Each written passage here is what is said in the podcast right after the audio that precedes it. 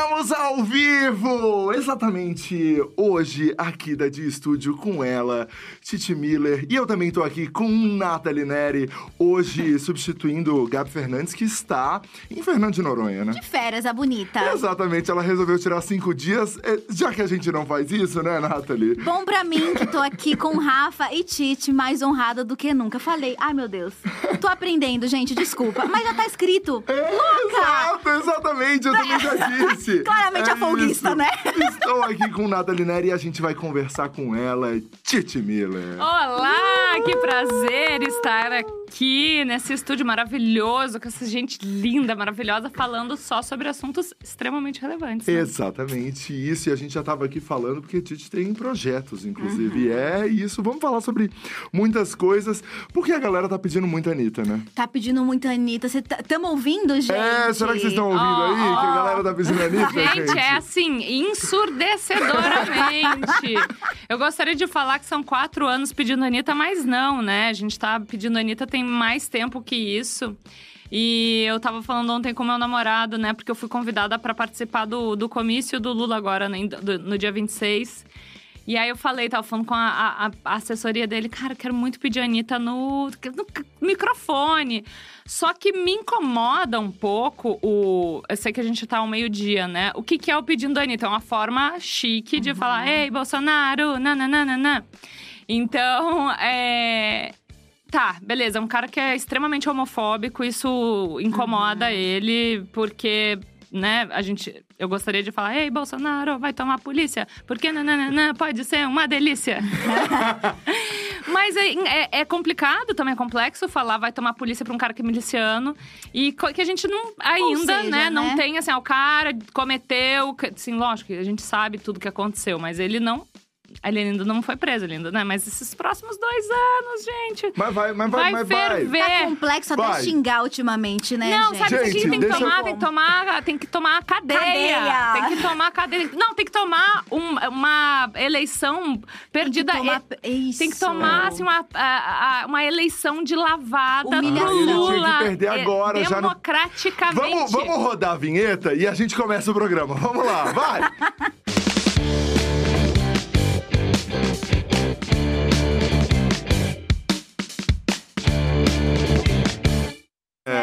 Apareceu, cansou. Que podia ser um impeachment. também. Bolsonaro vai tomar impeachment. Até sonoro, né? É, Bolsonaro. Mas agora já, agora já foi. Eu acho que pior do que impeachment é perder para Perder o pro Lula. É. Democraticamente, no primeiro turno, isso é uma AS ASMR para você que está sofrendo esses quatro anos passando ódio do governo. Eu bom. amo, eu amo esse misto de referências, né? É muito bom. É, vamos começar então pelo começo. Tite, a gente já tava aqui fora do ar falando é, que você veio pra São Paulo e você não veio pra São Paulo pra trabalhar na MTV. Não, não vim. Você veio pra São Paulo. Para trabalhar como designer, eu era. Na verdade, eu, eu comecei a trabalhar com 12 para 13 anos como recreadora infantil.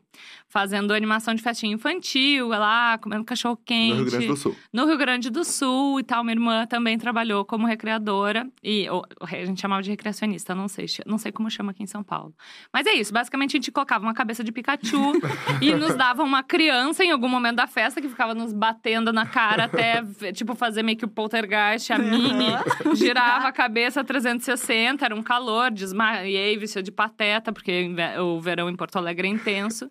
O que foi uma grande escola para eu virar a pateta que sou, não, para virar apresentadora, porque é, se tem uma audiência que é difícil de prender, são crianças de 2 a 6 anos. Nossa, faz todo sentido. E também, assim, é, é, é complicado. Fiz várias ah, mágicas que não deram certo, enredos da Branca de Neve que eu já problematizava na época. E aí as, as crianças não caçavam muito assim, que na verdade o príncipe era gay, essas coisas assim. Que, né? É meio estranho, sete anões, É, uma casa só com exato. homens. Total. E aí eu vim pra São Paulo porque eu comecei a, a fazer faculdade de design e, e trabalhava num estúdio de eh, design de produto, na verdade. Não Era uma empresa. Beijo, beijo Stella Chames, que é da Sabra Sul, lá de Porto Alegre. Foi uma das chefes mais fofas que eu já tive na vida. Porque eu, vem, eu vim para São Paulo expor os meus produtos, que eram coisinhas infantis, em uma feira. Eu sempre trabalhei, né, para criança. Uhum. Eu, eu, já pensava, assim, desde até o meu projeto de faculdade era um luminária infantil para crianças que têm insônia, super eu, assim, né, criança. e agora meu filho, que legal. Que também tem insônia. É. Quer passar uma noite lá em casa? Né? Acho que insônia. Não, não sei se é o caso para um luminário ou para um pastor, um padre, uma, sei lá, algum tipo de. Todos os. É, todo, é, assim, entoando todos as, as orações, assim, para que essa criança durma a noite inteira, pelo amor de Deus.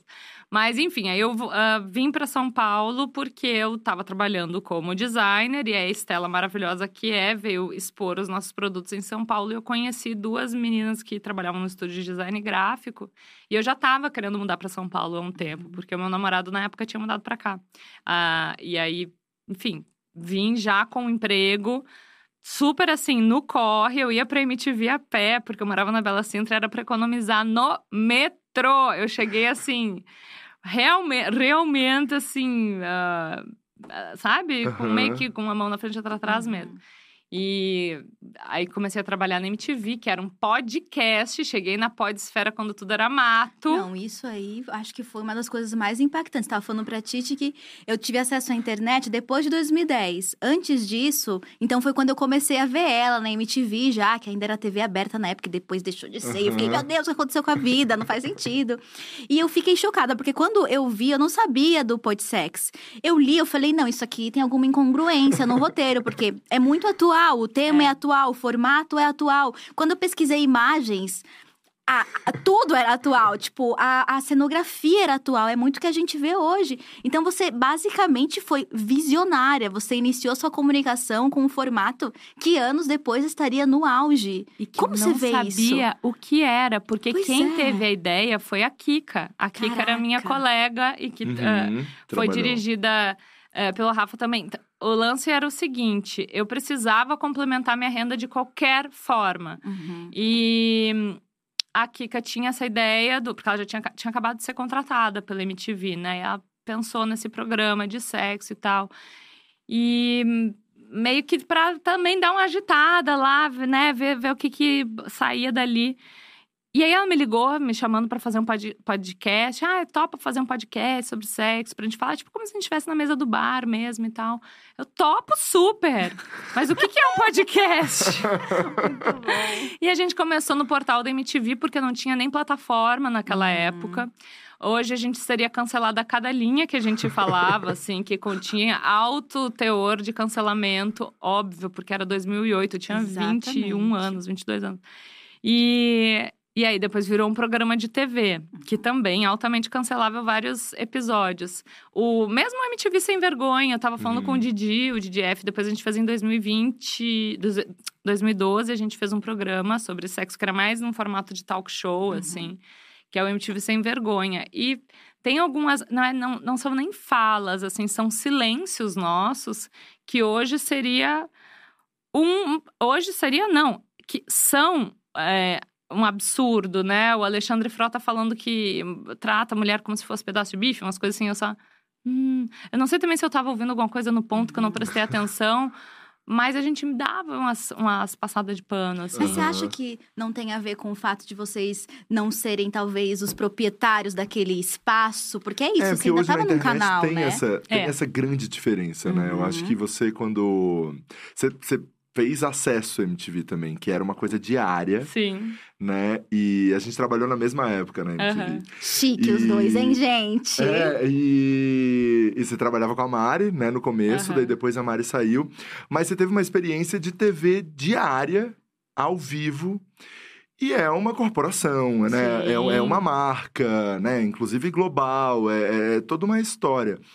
Como era também essa sua relação? Porque você já era politicamente posicionada também. Sim. Isso já sim. era uma, uma. Desde sempre. É, desde sempre. Como era nessa época? Porque hoje com a internet é diferente, né? uhum. né? Assim, a, total. Hoje as coisas elas são. Né, o meme não existia, né? As coisas não eram repostadas e replicadas. E o Anitta, o pessoal chamando Anitta, né? Que o Jeff repostou esses dias falando: não, não é um vídeo, é um pedaço da história. é isso. Exatamente isso. É... Então a gente não tinha essa noção da, da, da permanência do que a gente falava. Ainda bem, por um lado, porque tem muitas coisas que envelheceram, como o leite do meu filho que tá agora na pia. Eu lembrei que eu não lavei as mamadeiras. Mas tem coisas que, que, a gente falou muita coisa muito relevante para muita gente. Eu acho que a uhum. melhor coisa que eu escuto hoje é, vem de pessoas de 20 e poucos anos falando muito obrigada. Eu aceitei a minha sexualidade assistindo Acesso MTV, assistindo o, o MTV Sem Vergonha. É, mulheres falando eu saí, percebi que eu estava em um relacionamento abusivo, é, eu aceito mais o meu corpo hoje. Então a gente falava muito sobre comportamento, porque o gancho era alguma coisa que aconteceu no universo pop. E a gente ia discorrendo isso sobre atra, através da perspectiva da nossa opinião pessoal. Uhum. E lá em 2012, eu e a Mari, nós éramos já mulheres, né, jovens mulheres bem conscientes assim, uhum. do bem empoderadas e bem militudas, assim. Então, lógico que tinha um tempo ali do programa que a gente podia, não podia extrapolar. Às vezes eu bem tirava o, o ponto. chama o clipe, chama o clipe. Mas a gente queria continuar falando. E a Fernandinha, a Fernanda Soares era a nossa diretora, né? uhum. né? Maravilhosa. No início foi o Fábio, o primeiro ano foi o do Cruanes, ah, ficavam meio desesperados, mas. Porque tinha que entregar o clipe, né? uhum. né? Mas a gente ficava falando, falando mais que o velho da cobra. E aí. e aí foi isso, assim, depois com a, a, as, as coisas, desde o Lollapalooza, que teve aquele discurso uhum. do machistas não passarão, não sei o quê. Aquilo era coisa que eu falei desde sempre na uhum. TV. Ai, como é agora que você se posiciona. Gente, mas isso aconteceu desde o primeiro dia. E além da TV, eu trabalhei em rádio também. Uhum. Ah, eu sou da primeira geração do Jovem Pan Morning Show, quando era com o Zé Luiz, a Dani Taranha, é, o Thiago Rocha, enfim, tinha, era outra configuração bem diferente do que é, e virou e era ah, muito mais leve, né? Era em 2012, se não me engano, que a gente não tinha essas essas questões assim que nos drenam a alma, uhum. mas ainda assim eu sempre me posicionava eh, politicamente também. E bom, só o fato de eu trabalhar na Jovem Pan significa que eu podia falar coisas que hoje eu não falaria, porque hoje eu acho que eu não piso na Jovem Pan, uhum. assim, de uhum. verdade. Acho não, com certeza não piso na Jovem Pan. Então, é. As aspas aí. Mas é. É, é, é, complexo mesmo, assim, ver que a gente está crescendo com uma geração e eu, ao mesmo tempo que eu tenho a idade próxima, né? Porque eu uhum. tenho 24 anos, não, tô brincando, vou fazer 36 essa semana. Tô crescendo com uma geração, assim, crescendo no que diz respeito à nossa à informação, o jeito que a gente consome, o jeito que a gente vai se empoderando como mulheres uhum. e tal, entendendo nossa consciência de classe, raça, cor, gênero, tudo. É todos juntos, assim, eu e, e, as pessoas que vêm falar obrigada, eu me sinto meio a Xuxa das gays, a Xuxa de uma geração. a Xuxa da Muito massa, online. exato, é muito massa. Que demais isso. Mas, mas é mesmo, assim, e eu, quando comecei a trabalhar na MTV, né, sempre um cara gay, mas nunca, não era assumido. Eu me assumi por, pela maneira como eu vi que como era na MTV, ah, como as coisas nossa. aconteciam. E daí eu via vocês ali, eu via tudo acontecendo. Daí tinha até o Pedro, né? O Pedro HMC, todo mundo ali trabalhando. Daí eu falei, ai, gente, quer saber? Eu vou. Era tudo gay sabadão! Era só gay sabadão naquele lugar. Daí eu falei, quer saber? Mãe, pai, aqui, sabe? Tipo, foi fui vivendo aquilo e muito por, pelo conteúdo que vocês faziam que também. Legal. Eu acho que o Didi também foi uma pessoa que, né, que eu, que eu convivia bastante ali na real tal. E isso fez com que, acho que uma geração toda começasse até a discutir sobre isso. Eu acho que Sim. não era uma coisa que os jovens talvez estavam discutindo tanto ou estava tão no é. mainstream assim essa Exato. discussão. Né? E eu acho que para além disso também, além da gente ter essas pitadas de realidade e posicionamento, eu lembro que a gente não tinha tanto acesso, né? Se você for pensar no Brasil, acesso à, à internet, ele foi muito tardio, né? Isso a gente fala em termos geracionais, principalmente quando a gente importa teorias dos Estados Unidos, que ah, a geração tal começou aqui por conta da, da por serem nativos na internet. Até hoje tem gente que não é nativa da internet ainda, né? Sim. E na época eu lembro que, acompanhando é, os vários programas da MTV que você fazia parte, eu ficava muito chocada com a possibilidade, com a quantidade de informações e, e, e comunicações que existiam. Eu lembro que todo mundo queria ser VJ, né? Isso faz parte de uma geração inteira. Mas eu lembro que eu, sei, eu ach- sempre achava muito incrível o jeito que vocês comunicavam. Vocês conseguiam falar com leveza, com posicionamento, e vocês tinham uma cadência na voz e no estilo, e falavam muito bem termos em inglês que a gente não entendia. e eu lembro que no desejo de também, talvez, pensando hoje de ser uma VJ, porque era o que é, motivava todos nós, eu fui fazer um curso de oratória na época, sabe? Nossa. Porque talvez a gente não tinha em nenhum outro canal, em nenhum outro formato, uma comunicação tão descomplicada, uma comunicação tão leve, tão bem posicionada, tão bem elaborada. Eu lembro muito do, claro, da- do pezinho no Três Tabelas, Aham. né? E da fala. E aí, aí, tanto é que depois que eu descobri o TP, tinha um TP, né? Tinha, mas no, no caso do acesso, né, a gente colocava tópicos e a gente Gente, ia desenvolvendo. Era solto, então? Dá pra ver muito, muito que era bom. solto. É muito E bom. crises de riso. Tem um vídeo que até hoje eh, ele Muito volta, bom. que é uma crise de riso que eu volto depois de um quadro, assim, que eu não tava esperando que a menina fosse cantar na. na- como, é que é, como é que fala quando não tem. eh, A capela. a capela Adele. Adele. Aí eu. Eu tive uma- um, uma- um riso quase convul- convulsivo, mas eu eh, super assim, respeito, tá, tá- assim, de verdade, tadinha, tava ali, sabe, se Se esforçando. E aí eu não consigo assim, eu, eu quero ter esse cabelo, ficou ótimo, eu quero ter esse cabelo no ano que vem, não sei o que, vocês aguardem. E a Mari chamou um intervalo, porque eu não, eu tava, tipo, chorando de rir. Demais. Ela trabalhava lá na MTV, eu esqueci o nome dela, cara, mas eu queria muito mandar um beijo pra ela e pedir desculpas de verdade por essa crise de riso Por e ter rido ao vivo. por ter rido, porque muito provavelmente não foi nem ela que pediu, foi tipo, ai, canta aí Adele um pouquinho, alguma das nossas diretoras. Ah, acabou virando um vídeo que tá eternizado com a. Eu rindo, assim, tipo, ah, sendo a, a- Sabe, meio a aula de química, não posso rir, não posso rir, não posso rir.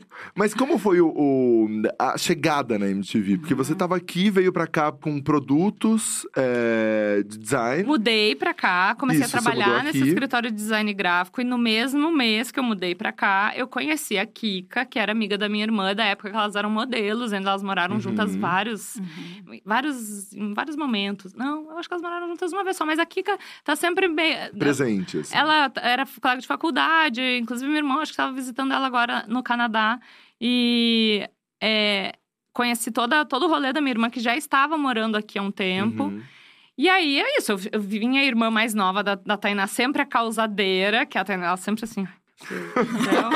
e aí conheci hoje, inclusive, um beijo pro No, que é meu empresário, que, é, que eu conheci no meu primeiro dia em São Paulo com toda essa Caramba! galera, que era a Kika, enfim, um monte de gente. Que eram os novos gaúchos, assim, que veio uma Aham. safra pra, pra São Paulo, todo mundo junto lá do Rio Galera Grande da do Sul. música, todo mundo junto. Super, artista plástico, Grampá veio Aham. nessa época, um monte de diretor de publicidade, ator, né? Na época o Julinho Andrade, que era meu cunhado, também veio. Enfim. E aí eu fiquei amiga da Kika, a gente saiu pra. Acho que foi num. um- Não era nem um karaokê, era o karaokê da Liberdade, a gente tomou umas caipirinhas, deu risada, porque tinha uma coisa assim de também ser quatro anos mais nova que todo mundo, cinco anos. E eu sempre fui muito espontânea, muito desbocada. E era meio kkkk, assim. E eu acho que até o Pode Sex era inicialmente um projeto para que a Tainá fizesse com a Kika. Mas a Tainá estava, na época, contratada do SBT, fazendo uma novela Hum. chamada A Revelação. Grande, grandes momentos de Veronica Torres. nem, nem todos os dias são um bom dia. É, exatamente. Não, tô brincando, mas é, ela, né, ali, batalhando também os primeiros anos em São. Paulo. E aí ela falou: não, bora fazer com a minha irmã chegou aí. Eu não sei se foi uma ideia da Kika, vou até resgatar aí, vou Aham. perguntar, vou mandar um inbox. De quem foi a ideia de me chamar, né? Se foi da Tainá ou se foi da Kika, eu realmente não sei. E aí a gente pilotou.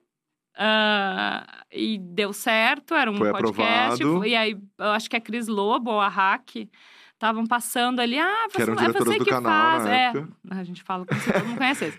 Ah, ah, você que tá fazendo podsex, nossa, vamos transformar num videocast? Aí tinha um programa que ia ao ar na quinta-feira, quase de madrugada, que era o On Drop, que era só conteúdos que eram eh, gerados para o portal da MTV, o gay, o gay blog, gay blog não. Ah, qual era o do Didi? Era o gay... Ai. Show, gay show. o Gay Show, é, o Podsex e outros Porque programas. o portal da MTV era muito relevante na super. época, o YouTube ainda tava chegando no Brasil, tava aquela coisa. O Twitter do Acesso foi o primeiro programa do Brasil a atingir um milhão de Caraca! seguidores. Gente, tô chocada. É. Então tu entende assim que a gente chegou antes das redes sociais. Exato. O acesso era justamente por ter essa, o nome acesso era por ter essa cone- conectividade, a gente respondia as enquetes ao vivo ali mesmo. Uhum. Eu e a Mari a gente selecionava as melhores respostas, as melhores respostas que a gente achava boas. é, Na curadoria de a vocês. curadoria. Não, porque a gente, durante os clipes, a gente ia pra trás do telão, que era um telão Lê. de touchscreen, e, a- e nós mesmas selecionávamos lá. Eventualmente tinha alguém da produção que tinha acesso também ao. Mas era um laptopzinho que a gente abria Uhum. ali. E, e falar. E aí, né, tinha as pessoas que meio que estavam sempre ali participando. O Fã Clube do Acesso, e eu, o, aquela crise de choro catártica no final do acesso. Olha que loucura, né? Não, a Mari não tava mais na MTV, era o Juliano Henrique e a Paty Jesus, e a gente tava com o NX0 no estúdio, e eu sabia, eu tinha acabado de descobrir que, o, que era o último acesso. Aham. Eu descobri no dia. E aí, uma das perguntas era o Fã Clube Acesso MTV quatro anos, uma coisa assim, uma foto minha da Mari. Eu, eu vou começar a chorar agora. Ai, não aguentei, chamei clipe do NX0 e! E aí o Roquete tava no. O no- nosso diretor tava no ponto comigo e falou: Titi, não precisa ficar aí, mas, cara, é a tua audiência, né? Uhum. Porque, querendo ou não, o Juliano e a Paty ficaram meses, poucos Aham. meses ali. E é, o acesso, ele foi o acesso nosso, né? O meu e da. Mari. E aí eu não tava lá, eu tava lá também representando a Mari. Obrigada, gente, obrigada todo mundo, tava segurando. E é, na MTV a gente podia falar palavrão. Aham. Na MTV, a gente fez o Dia Internacional da Luta contra a Homofobia, que teve um plotter do Feliciano. que Na época era o Feliciano, problema. Aham. É, em tamanho real, e teve, tipo, cusparada é, coletiva na Afonso Bovero. Caraca! Qual emissora de TV faria isso hoje? A importância que a MTV teria nos dias de hoje. Pois é. Bom, Eu sinto provavelmente que- ia ter concessão caçada, porque esse cara É. ia enlouquecer mais ainda. E eu sinto que a MTV acabou sendo um projeto, não um projeto, porque foi muito mais que isso, mas acabou sendo meio que embrionário para vários formatos que a gente conhece hoje na Isso. internet. É. E eu até me pergunto como foi para você, depois de ter praticamente crescido e amadurecido com a MTV, né? Ter passado por tantos formatos, tantos programas e já tá tão apaixonada, porque claramente tem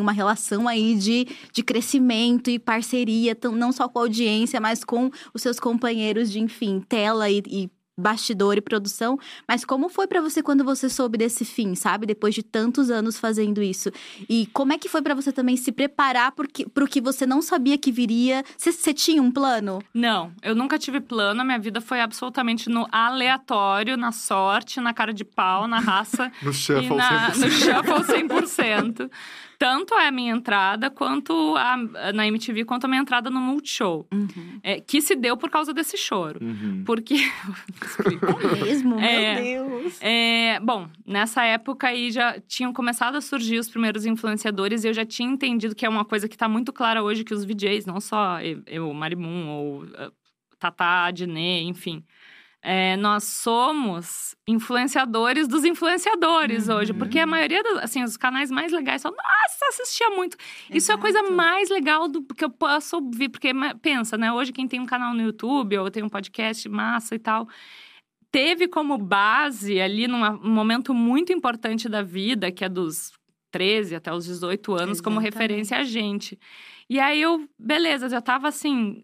Eu- eu pensando, eu cumpri já o meu papel nessa vida. Assim, porque eu nem- Aham. não ia nem Tava ser com profe- sentimento de aposentadoria já. Exatamente. Não ia nem ser apresentadora, sabe? Eu ia voltar, de repente, a ser designer. Eu curti Uhum. muito começar a escrever roteiro, porque a gente fazia os roteiros também do, do acesso, né? E do, e do, do Podsex, do, do MTV Sem Vergonha. Todo mundo era uma coisa meio Aham. sempre a Coletiva. várias mãos ali. E aí, assim, o, tu presenciou isso. Não teve um fim da MTV, foi uma metástase, Uhum. assim. A gente, Uhum. cada, a cada mês, tinham demissões Um e demissões. Aí, a todos os dias tinha despedidas de alguém que saiu na real. Então, a gente Uhum. foi vivendo esse luto aos poucos, assim. E... O que não dá tempo de se preparar, né? É, na- é, então assim, assim, era tipo meio que a rádio corredor, ai, nossa, parece que vai fechar, não sei quando. Então a notícia do fim mesmo, ela veio na minha renovação de contrato do último ano, que o Zico, o Zico Góes foi extremamente honesto. Ele falou: olha, Não sabemos até quando isso vai acontecer. Até teve uma flexibilidade, uma flexibilização, assim, ó, se quiser ser contratada da MTV de outro canal paralelo, faça teu corre. E eu tava já com uma, um programa, assim, com um contrato feito em outra emissora, que era muito legal também o programa, a proposta do programa. É, e aí eu tive o choro catártico do, do final do acesso. E eu queria mesmo era ir pro Multishow. Ah, então e você já três tinha dias. como Mas eu não tinha a menor ideia de, como, chegar lá. Era só o desejo. Eu recebi uma ligação da Bia Rosa, amor da minha vida. Eu tô morrendo de saudade, porque eu não fui no Rock in Rio nesse ano. Aham. A Bia, a, a minha denguinha que dá vontade de morder a cara. É, falando, oi, tudo bom? A gente queria fazer um teste com você e tal, aqui no Multishow. Eu falei, gente, ah, porque a gente namora você há um tempo. Eu falei, vamos, casar. e aí eu segurei esse, esse, essa proposta que eu tinha dessa outra emissora, emissora. fiz o teste no Multishow e já entrei. E eu fui, querida, assim como Marília Gabriela, eu estava em duas emissoras ao mesmo tempo, porque eu fiz o Mochilão MTV. Ao mesmo tempo, e foi ao ar, ao mesmo tempo que eu estava ao vivo no Rock in Rio em 2013. Ah, caraca. Porque eu gravei, depois do choro do acesso, eu ainda gravei uma temporada do Mochilão MTV, porque tinha sido patrocinado pela Secretaria de Turismo de Santa Catarina. Uhum. Então, tinha grana. tinha, tinha dois reais pra fazer o programa. É, quando tinha dinheiro, os programas ainda aconteciam no final da MTV. Eles estavam rapando o que dava, É, assim, né? é. E aí, e aí foi isso, assim, aquela, esse, alguém dos meus colegas me, me corrija se eu estiver errada, mas eu acredito que aquela fala minha final do acesso foi a última, o último momento ao vivo da MTV.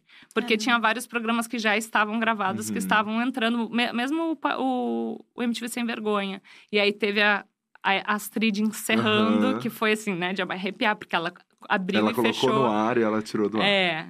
É assim, nossa, tô, tô toda arrependida, como diz o meu ele fica arrepiada. Fica arrepiada, tô toda arrependida.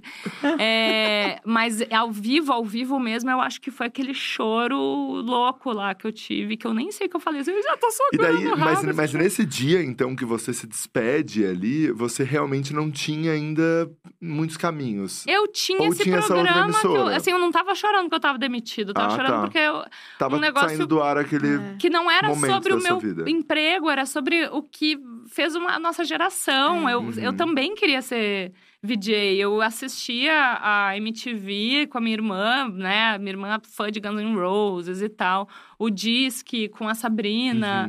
Uhum. O Menina... Cara, eu, eu trabalhei com a, Marina, hoje é minha amiga, a Mariana Persson. Meninas. Veneno! Exato. Formou a nossa personalidade. É, Então, assim, é sobre é. o- era sobre o fim de algo muito importante. E a gente não sabia, na época, a importância que teriam Uhum. os streamings e tal. E que esses assuntos, eles... Na verdade, a gente plantou uma semente para que Exato. muitas, muitos assuntos e muitos tabus fossem derrubados, né? E aí eu fui pro Multishow e...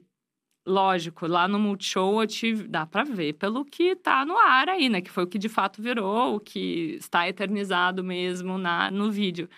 Eu tenho a, a liberdade total, assim, do- tanto no ao vivo quanto no Anotaí. O Anotaí, ele é mais complexo um pouco, porque é um programa que é muito curto. Uhum. Então, qualquer pauta que a gente... Que eu, nossa, dá um, dá um ódio e uma, e um agradecimento, mas sempre porque a vontade que dá é ficar duas horas falando só sobre aquele assunto, principalmente quando a gente vai tocar em assuntos mais delicados. Mas acaba que vira uma pílula ali de.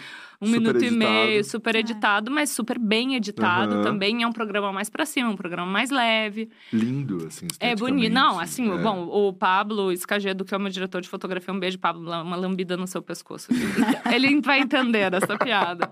É, e a Emília, enfim, é, desde das primeiras temporadas, quando era com a Producing Partners, com o Gustavo Nars, todos os cinegrafistas que a gente teve com as diretoras, né, a Tatissa e a Paula Buarque, assim, são a minha família, são a minha vida, de verdade.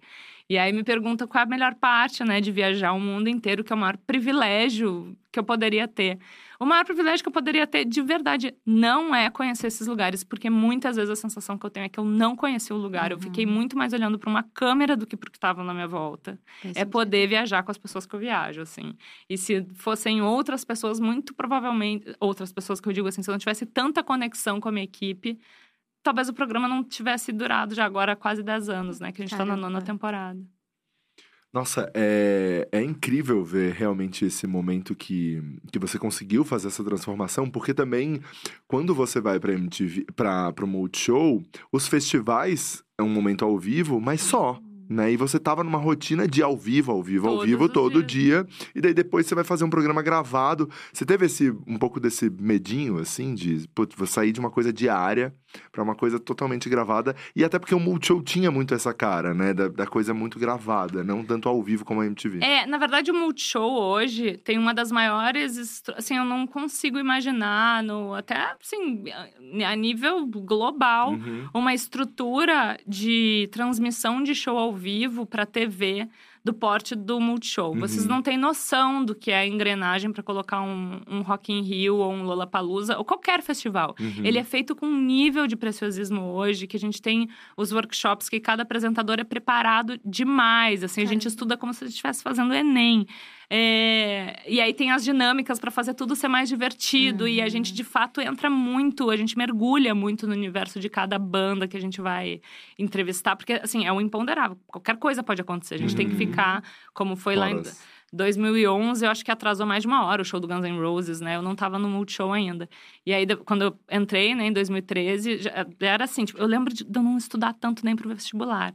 É, Angelique Kidjo, que foi fazer uma participação no Palco Mundo, eu lembro qual foi a primeira música que ela tocou na rádio na. África do Sul, que era para uma em homenagem à mulher do Nelson Mandela, umas coisas assim, sabe? Do e o ano do era 1978, uma coisa assim. E segurar essa informação ao vivo, dando Não, e nem vai, outras essa, pessoas. essa informação acaba nem indo, Não, porque é assim. só pra você ter base. É só pra, É. tipo, caso dê alguma coisa, eu preciso Caraca. ficar 20 horas falando É. sobre essa. Segurando o show. então é Segurando um o tipo show. de ao vivo diferente também, né? Que acaba que, assim, é, dá um pouquinho de frustração no sentido de, cara, eu estudei muito. Hum. E eu só falei, vai que é tua, Bon Jovi. Sei lá, porque Bon Jovi, olha ela, grisalhona, lindo, Bon Jovi com vocês. É isso. Eu tô tipo, ai, tenho cinco páginas pra falar do Bon Jovi. Mas a gente tá lá pra enaltecer o artista. Que bom que ele não atrasou, que bom que o público não ficou esperando. Porque tem muita gente que acha que o artista não entrou no ar porque tá lá a Titi militando. Na. Não, gente, a gente tá tapando é o buraco entre um show e outro, né? É o, é o tempo de jornalismo É. esse. E ele não, ele não é muito previsível, assim. Ele pode ser cinco minutos, Ou né? pode ser a Dua Lipa que pede pra atrasar meia hora na TV. É, nossa, eu tive essa experiência com o ma- maior ídolo que eu tenho vivo hoje, que é o Paul McCartney, numa transmissão que foi uma das mais caóticas do Multishow, com um delay também, tava caindo o mundo e não podia mostrar o, o palco, então assim, mas, mas tudo meio que em cima da hora da produção deles, Uhum. né? Da, e, Paul, porra, Paul! Acabou que a, a gente teve que jogar a câmera com o fundo do Gente, pera, banheiro. mas pra, eu, pra, pra gente que não entende desses contextos, que, como assim o delay? É ao vivo, mas tem um delay de meia É, hora? o é isso artista pede, o arti a Dua Lipa, no caso, e o Paul, e, e vários artistas pedem pra ter um delay à transmissão pra que a equipe deles consiga assistir antes o que, que tá, o que, vai ao ar. E recortar. É, não é nem recortar, eu acho. Acho Acaba que é só fazer. tempo é, disso. Ajustar alguma É, coisa de ajustar alguma coisa de técnica. som, eu acho. Hum, Porque como o entendi. som sai é, direto na transmissão ali, e isso vai ficar Uhum. eternizado, eles querem só ter um mínimo de controle de voz, eu acho, geralmente. É, né? mas assim, é- Entendi. são pouquíssimos eh, os que Possibilidades, pedem né? esse, eh, esse tipo de, de- é, que tem esse tipo de pedido, né, de delay. O que geralmente acontece é que não, ah, não autorizam a transmissão, muitas vezes nos 45 do segundo tempo, que foi o caso do Drake. E a nossa Uhum. maravilhosa diretora falou: Ah, é? Vamos colocar o show da Rihanna no lugar.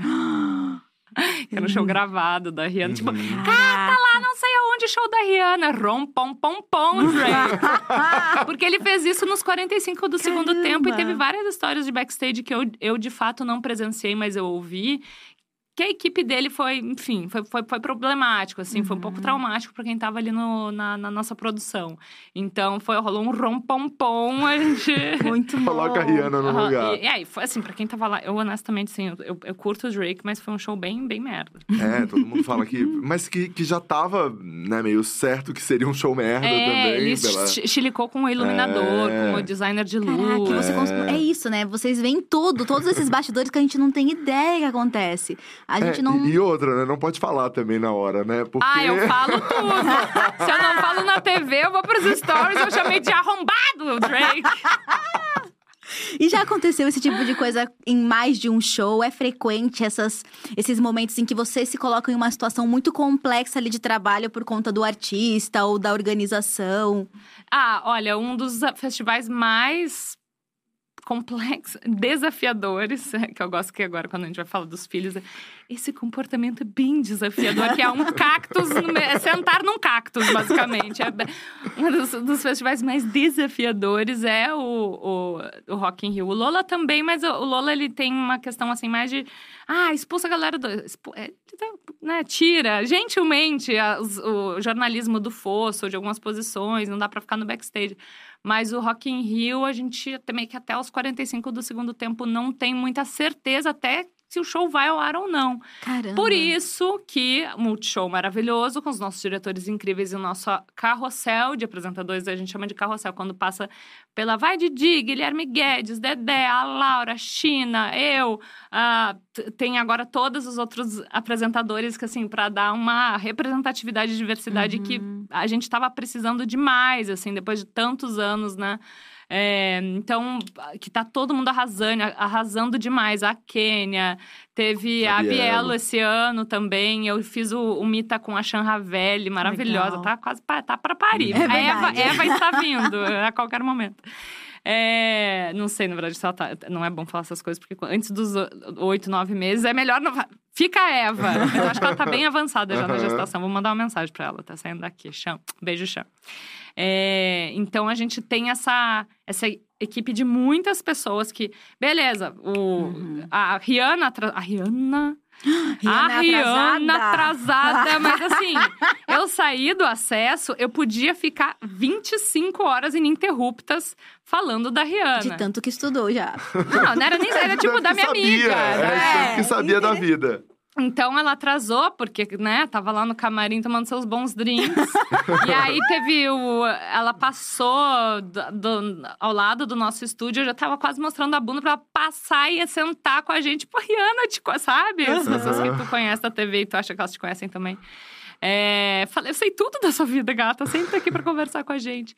Ela atrasou, mas é, tinha o estúdio, tinha o, o fosso, que é onde a gente chama essa posição que tá ali a galera na, na os primeiros entre, fãs entre, a entre a grade e o palco. É, né? e aí tem a House Mix, que é um lugar que é muito privilegiado de visão de palco uhum. e, e, acusticamente, que geralmente. Todas as viralizadas que eu dei da Anitta, do Machista. É nesse lugar. É nesse lugar, que é um lugar assim que tu geralmente entrega pro show, que é, ó, tá começando aqui, já tô vendo os primeiros. É isso aí, a Rihanna ao vivo no.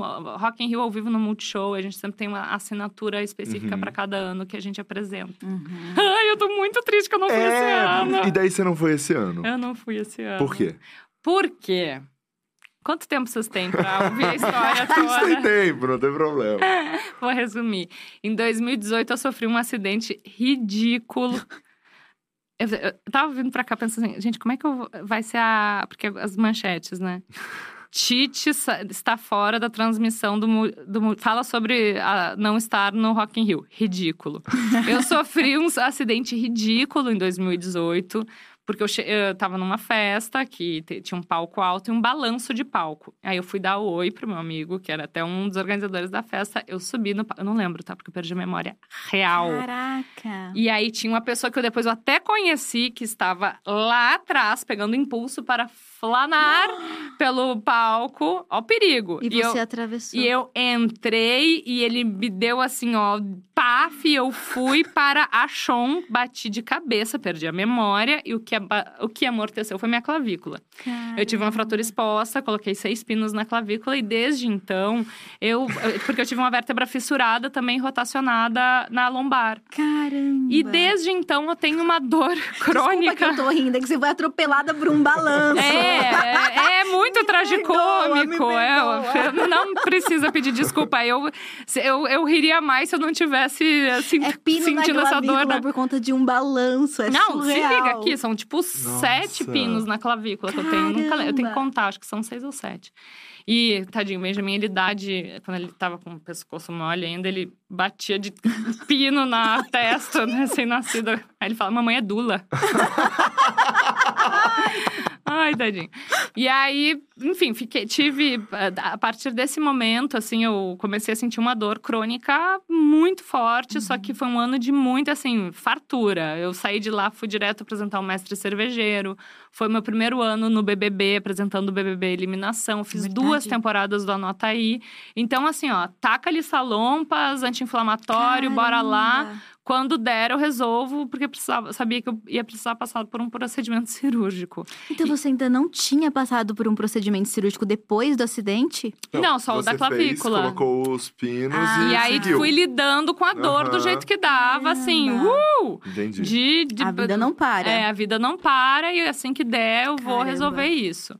Mas eu tinha, sabia que era um assunto bem urgente. Só que engravidei.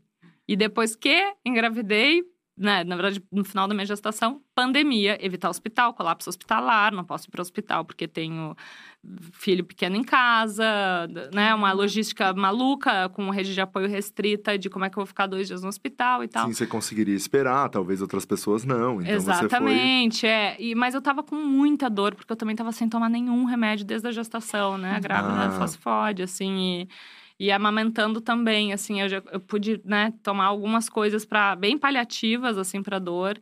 E decidi fazer a primeira tentativa de eh, cirúrgica para consertar o que eu preciso fazer na minha coluna. Só que o Benjamin tinha 10 meses na época. Uhum. E eu, ele uhum. dormia quicando numa bola de pilates e sendo amamentado ao mesmo Você tempo. Tá brincando. Então, aquele repouso de re, absoluto de três semanas, não, não apenas não aconteceu, como eu descobri no dia seguinte que os meus remédios do pós-operatório, todos eram incompatíveis com a amamentação. E eu Caramba. estava ainda amamentando. Eu falei, então, não vou tomar nenhum. É, não funcionou e agora pandemia, né, arrefeceu, estamos aí, meu filho não está vacinado ainda, mas, enfim, tá, a gente está num momento muito mais tranquilo aí de reabertura. Simbora fazer o procedimento de uma vez que deu uma, assim, deu uma respirada. Eu estava uhum. contando com essas, essas três semanas de vamos vamos recuperar para o Rock in Rio para que eu tivesse sem dor no Rock in uhum. Rio, assim, porque eu não lembro desses últimos de 2018 para cá eu existir sem dor. Eu acho Caramba. que assim, unidos da dor crônica vão entender o que eu tô falando. É um negócio que vai drenando a nossa alma. E aí eu pensei, cara, vou ter experiência não apenas de voltar pro Rock in Rio, que é um, é um festival muito uhum. importante. Foi lá que eu conheci o pai do meu filho. Foi durante o Rock in Rio que eu engravidei. No banheiro químico. Não, tá brincando. Mentira! tá brincando, tá brincando. Foi entre uma semana e outra. entre um show e outro, É, né? eu tinha acabado de casar. E aí, eu queria muito apresentar um Rock in Rio disposta, ir pulando e tal. Só que, né, enfim, na ortopedia entendi que nem sempre um mais um é dois uhum. e eu uhum. precisei estender um pouquinho mais a minha recuperação. E aí, depois de uma longa avaliação do meu médico com o médico lá da Globo, falaram: ó, deixa ela quieta em casa mesmo, porque também festival é uma coisa que qualquer coisa pode acontecer, pode acontecer algum acidente, alguma coisa. Deixa essa mulher quieta em casa. E foi difícil para você ficar é... quieta em casa? Como foi? Então, foi difícil, porque eu queria muito estar lá. É muito importante esse momento de encontro com os meus colegas. É, eu amo fazer o que eu faço, uhum. mas ao mesmo tempo foi ali que eu vi o quanto que era importante eu fazer toda a minha recuperação do jeito que ela deveria ser feita mesmo, assim. Uhum. Então, é, é isso, assim, a, a, não tem jeito, às vezes a gente é. não escolhe, né? A vida Esse escolhe é o, por nós. o problema de você amar muito seu trabalho, né? É. Ele sempre acaba entrando na frente de muitas coisas. Porque quando a gente olha a tua carreira, você começou há muito tempo e você segue fazendo coisas incríveis, relevantes e constantes.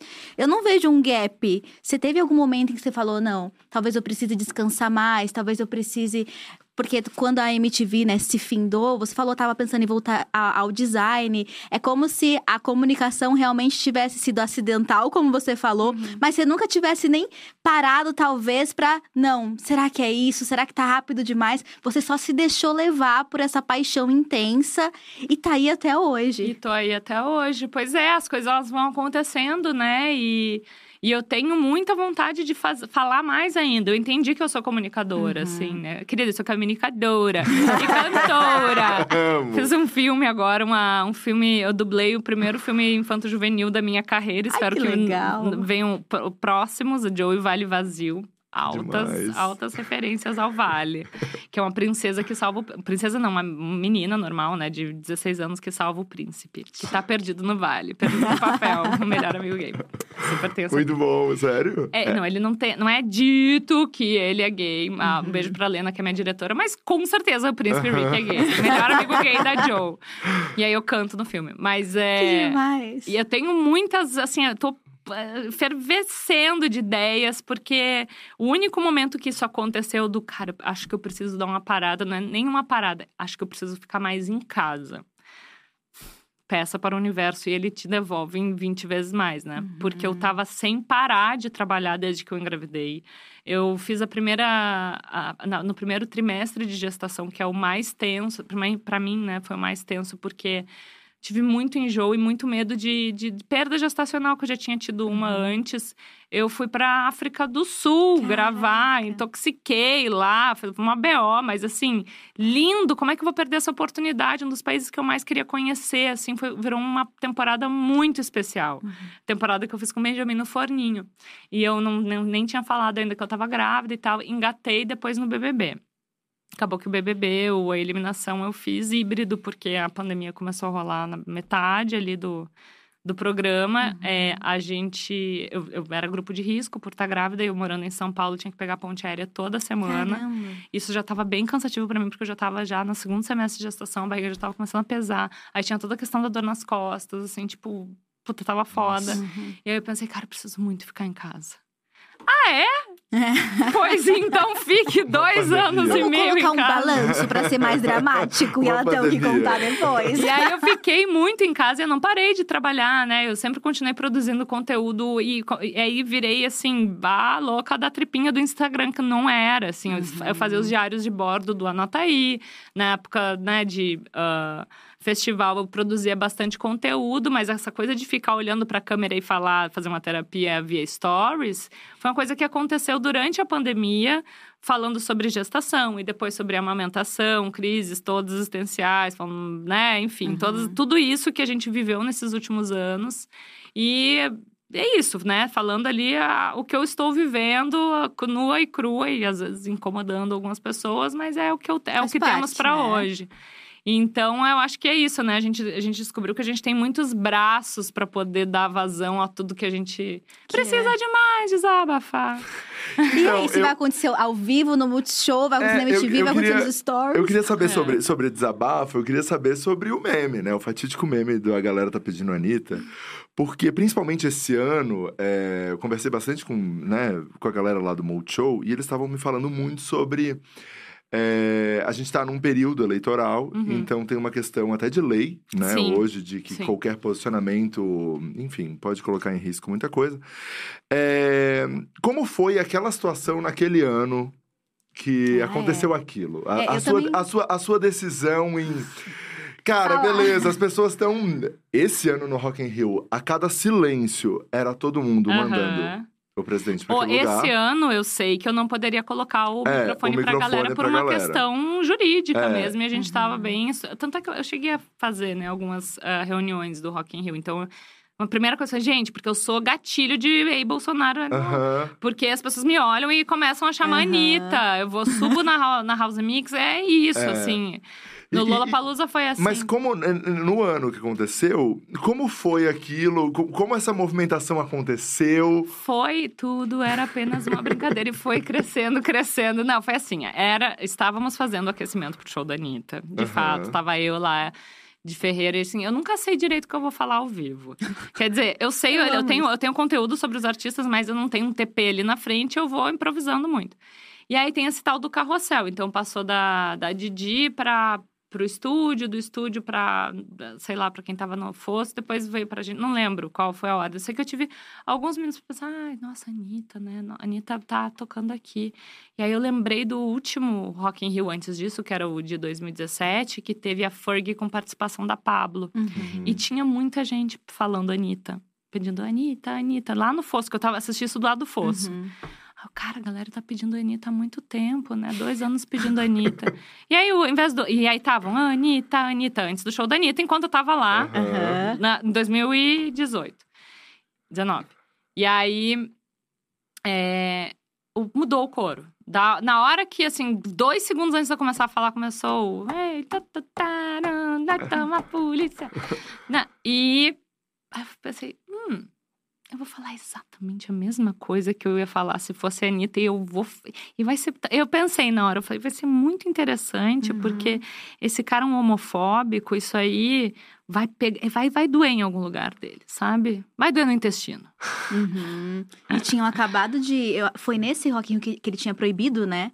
Não, foi no, posicionar, Lo- foi no- Lola. É, foi que a própria Lola. Anitta falou: Eu pago, meu amor. É, pago, todas as exato. multas aí, ó. Ah, Podem aí- falar. Só que É aí menos uma estendeu bolsa. até o Rock in Rio, né? É. Não, não, Não, foi. o, é. o Foi Lola Lola, foi foi desse antes? É, o ano. Lola foi desse ano. É que agora no Rock in Rio não pode por lei ele- eleitoral É, mesmo. Todo mundo tem que ter o qualquer- mesmo Assim, tempo e mas tal. quando aconteceu isso, foi quando a Anitta falou que pagava, não, Não, foi? não, Não não, foi. Gente, não. minha Isso, é- Não, isso é muito antes. O Rock in Rio foi em 2019. Uhum. É, teve- no- antes do show da Anitta. Que eu falei, a galera tá pedindo a Anitta há muito tempo, parará. Foi Aham. isso, foi logo antes do show da Anitta. E esse ano a Anitta não tocou, inclusive, disse que É. nem pisa mais lá. É. Assim como eu na Jovem Pan. É, ah, e o, o, o Lola Palusa desse ano não tava ainda sobre esse negócio da lei. Eu acho que Uhum. ano eleitoral é um pouco mais Sim, com delicado. certeza. Inclusive, saiu da- do show da Pablo, enrolada na bandeira Exato, do nosso. que foi em 2019. Foi agora, não, foi esse ano. Ah, é verdade, foi esse ano, é foi verdade. esse ano, foi o primeiro Lola depois da, É, da da pandemia. pandemia. Verdade, é E aí cortou da, da Pablo pra mim. Eu Uhum. estava na House Mix. E aí eu tava fazendo um mercha. E mercha, tu não pode falar nada político, você sabe Aham. como é que é, né? Enfim, Uhum. tu- as, as marcas elas te escolhem também pelo teu posicionamento, Uhum. cada um ali tem a sua identificação. Mas não na tua- hora que você tá fazendo na hora tá falando, não fala assim, gente! né? É, é. É, né, enfim, quem sabe um dia. Mas ah, tinha uma bandeira escrito fora Bolsonaro atrás de Uhum. mim que eu não fazia ideia que tava lá. E aí o meu diretor, eu acho que ele tava me vendo espelhado. Ou um- o senso de, de alguém ali de direita e esquerda, a gente tava meio assim, Aham. os, os indecisos. Porque ele começou a falar, vai pra, vai pra esquerda, vai pra esquerda. Só que é um negócio que tem um metro de, de largura, que tu pode, no máximo, jogar o teu corpo pra um lado ou pro Uhum. outro. Eu só sei que eu dei mais espaço para Pra a bandeira que estava atrás de mim. Sem nem E continuei me concentrando muito naquele texto, porque tava assim, não dá pra ter noção quando o microfone tá direcional, mas era assim, ó. Relacionar. Era muito alto. Era muito alto, era assim um puta texto do merchan, do aplicativo, não sei o que. Eu, assim, fazendo um esforço, assim, ó, pra conseguir dar o texto direito, dar todas as informações do aplicativo e tal, sem falar, né, que o povo tá chamando, chamando a Anitta, porque era isso. Ainda que tinha, eu Uhum. tinha que fazer entender o que tava ali uma, na mensagem do microfone, porque se, mesmo se eu abaixasse o telefone, ia buh, parecer que eu tô botando de novo o povo É. pra chamar a Anitta. Acabou que me, é, virou meme a bandeira atrás de mim, que não fazia a menor ideia que, Que aquela bandeira tava. lá. Mas, mas nessa, né, na situação do. Na fatídica da galera pedindo a Anitta, é, quando você colocou o microfone e tal, aquilo tudo aconteceu, foi. Corta a cena. Você volta pro camarim, Uhum. enfim, pra todos os lugares. Qual é a repercussão dentro da TV? Maravilhoso Dentro da isso. TV. Porque eu cheguei, no... foi bem isso. Corta, entregou o show, vai pro camarim pra comer lá um, um kit, kit lanche e tomar um guaraná meio quente. Aí vim retocar a maquiagem. Aí eu, tá, né, cheguei. Olhei assim, eu peguei meu celular, tinha 200 mensagens de WhatsApp. Eu, gente, que isso? Aí bem na hora chegou o pessoal do digital. Meu, não sei o que, barará, Anitta. Gente, você tá, tá trending topic, sei lá o quê. Eu, o quê? Mas como assim? Eu não entendi por quê. Aí nisso chegou a Bia, Ah, você não tinha Rosa. entendido? Não. Eu tava ainda, eu tava primeiro, né? prim- Vamos primeiro salvar o batom. Eu não tinha nem, ah, nem, eu olhei, tinha um monte de mensagem, pensei, nada, se era da minha família, alguma coisa urgente, eu, tá, deve ser alguma coisa que eu falei aí, sei lá. E aí, tava lá retocando o batom, não tinha olhado as minhas mensagens ainda. Aí chegou o pessoal do digital, do Multishow, falando, você é que cara, tipo, quebrou a internet. Aí, mas o quê? Aí nisso chegou a Bia também. Ah, a Titi que- quebrou a internet. Quebrou. Quebrou a internet. Ah, com o quê? Ai, com a Anitta. Aí a Bia, ó isso, como a gente não tem noção do que a gente faz ao vivo, a repercussão que vai ter. Ah, você, você dançando depois, do antes do show com a Anitta, o quadradinho que ela Você ensinou pra que fosse você. isso? Aí eu, é, o que que foi? Não, você falando o, o que o povo tá pedindo a Anitta. E a Bia, Ah, foi engraçado. ah, meu Deus. Essa parte foi, foi engraçada. E é, é, isso, assim, a gente não tem noção. Mesmo na hora do, lá do, rock, do Lola, do DJ machista, uhum. que eu uhum. tava com. Eu tava com o Vlad no, no que ponto. Foi um ano não lembro se foi o Vlad ou se foi o Rei, que era um, um, é um, amores da nossa vida, uhum. né? Quem a uhum. gente trabalha. Aí comecei a falar e tal, não tem como falar do DJ sem falar sobre as letras, a, a carreira dele é isso, né? E aí corta pro show. Aí eu lembro que ele falou: tem, tem conteúdo pra falar do próximo show? Eu tenho, tenho duas horas de conteúdo. ah, então tá bom. Então vamos passar pro, pro palco principal, porque ele era do palco Perry, né? Que era um palco, o quarto palco uhum. do, do, do, Lola. do Lola. Aí voltou pra mim, ah, hum, tadinho, cortou. Ah, acabou o show do Borgó. Agora vamos falar do próximo show aqui que vai ter nesse palco, era o palco 2, ah, sei lá. E aí eu comecei a desembestar a falar, e foi pra Laura e tal. Foi uma, um, um Lola que eu fiquei bem assim, é, de duplinha com a Laura, e a gente se divertindo lá e não tinha noção. Uhum. Só de, é isso, só depois, assim, e às vezes não é nem só noção no mesmo dia, porque às vezes tu fala um negócio que dá uma bombada no mesmo dia, mas no dia seguinte, uhum. tá, desaparece. já desaparece. Só que é, é, acho que o Anitta muito mais, o DJF fala uhum. que foi uhum. tipo a minha saia da Marilyn Monroe da carreira, sabe? Total. É um momento mais emblemático até agora. E eu, não, eu, só tenho noção hoje que quatro anos depois daquilo, no Rock in Rio do ano seguinte, às vezes eu acordo assim, ai, ganhei mais 5 mil seguidores, porque isso é repostado ainda pelo Media Ninja, pelo Quebrando Tabu, uhum. não sei que alguma, vários candidatos agora, enfim, né, vários influenciadores postando isso pelo, por ser Rock in Rio também. E eu penso, gente, realmente, assim, é uma parte da história. O que, que o dia achou? O Di deu risada, ele deu, ele, a reação dele ficou. A gente não tinha noção de. Ele, tipo, fez um é comentário. Ele tá assim, tipo, ela tá colocando o microfone realmente é, pra foi, ele, ah, ela ele... tá falando diferente. Ele tá meio. É isso, né? É, não, o Di, ele tava totalmente na, na, naquele mood ali.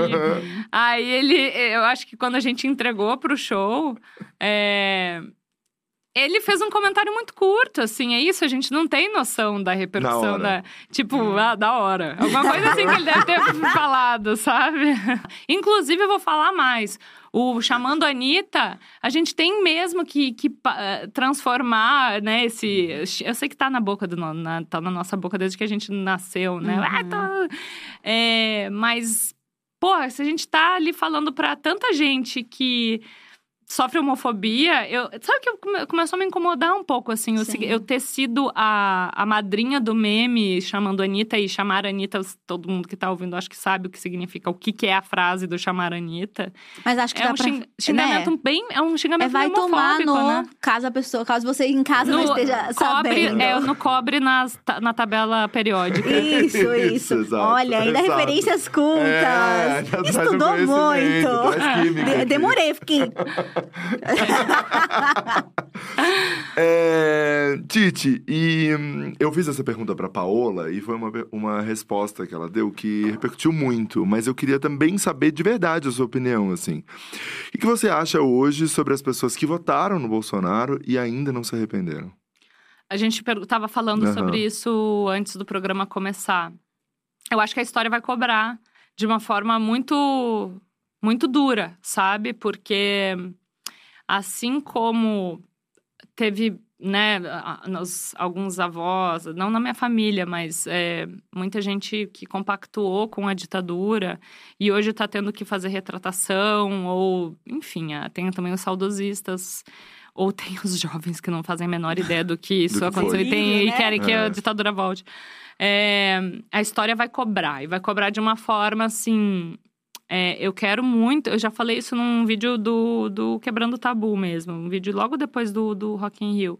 Quero que essa gente tenha saúde, saúde suficiente para ver a vergonha dos netos, sabe? Uhum.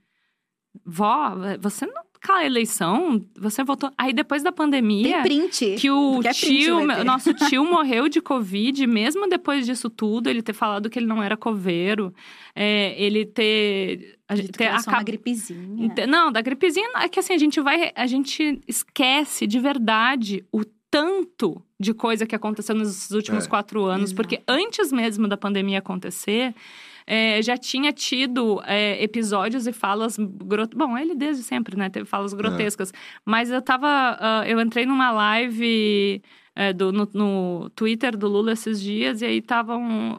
O, o Tesoureiros do Jair estava lembrando alguns fatos que aconteceram antes mesmo, tipo, o secretário da Cultura ter aquele vídeo com menções ao nazismo. São é coisas verdade. assim que a gente, a gente virou. A gente se anestesiou nesses últimos anos para a gente continuar é tendo assim, um, uma energia vital para continuar vivendo, cara. Esse, e é isso, principalmente a gente que tem filho, eu tava muito no ali também tragada pelo início da maternidade, né, nesses últimos dois anos. Porque eu preciso ter alguma esperança de que esse negócio vai mudar e que eh, já tem tanta bosta acontecendo no mundo, nosso futuro foi cancelado, né? A gente estava conversando sobre isso antes também. A gente. Nós somos uma geração muito cagada. Porque uhum. quando a gente era criança, principalmente você que é homem branco, hétero, cis, privilegiado, o mundo era seu, uhum. né? Você, as uhum. fontes eram infinitas, as mulheres estão à sua disposição. E aí teve o primeiro baque, que é, não, o mundo não é tão renovável assim, né? As fontes não são tão, são, não são tão intermináveis assim. Eu acho que tem...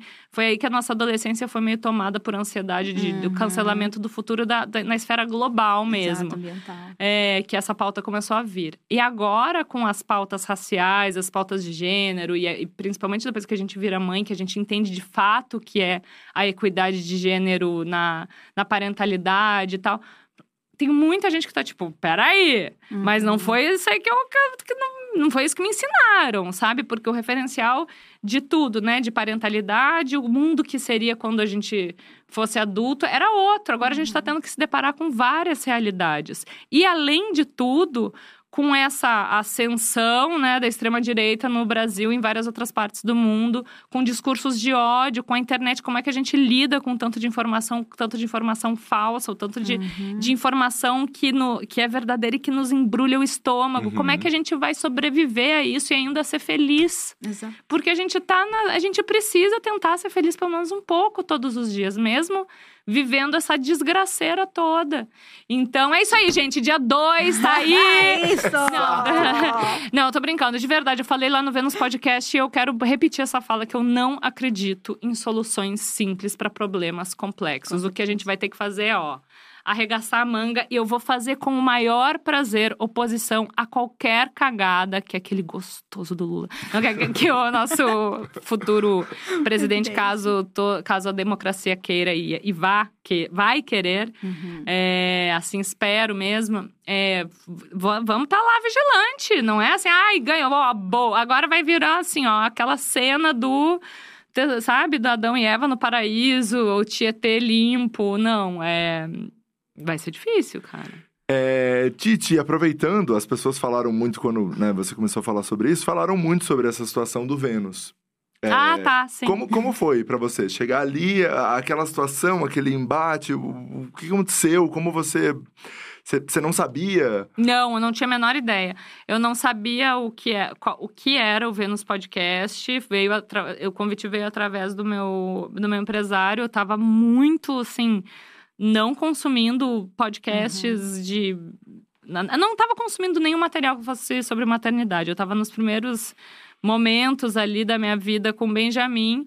E aquela foi a primeira vez que eu saí presencialmente para para uma entrevista.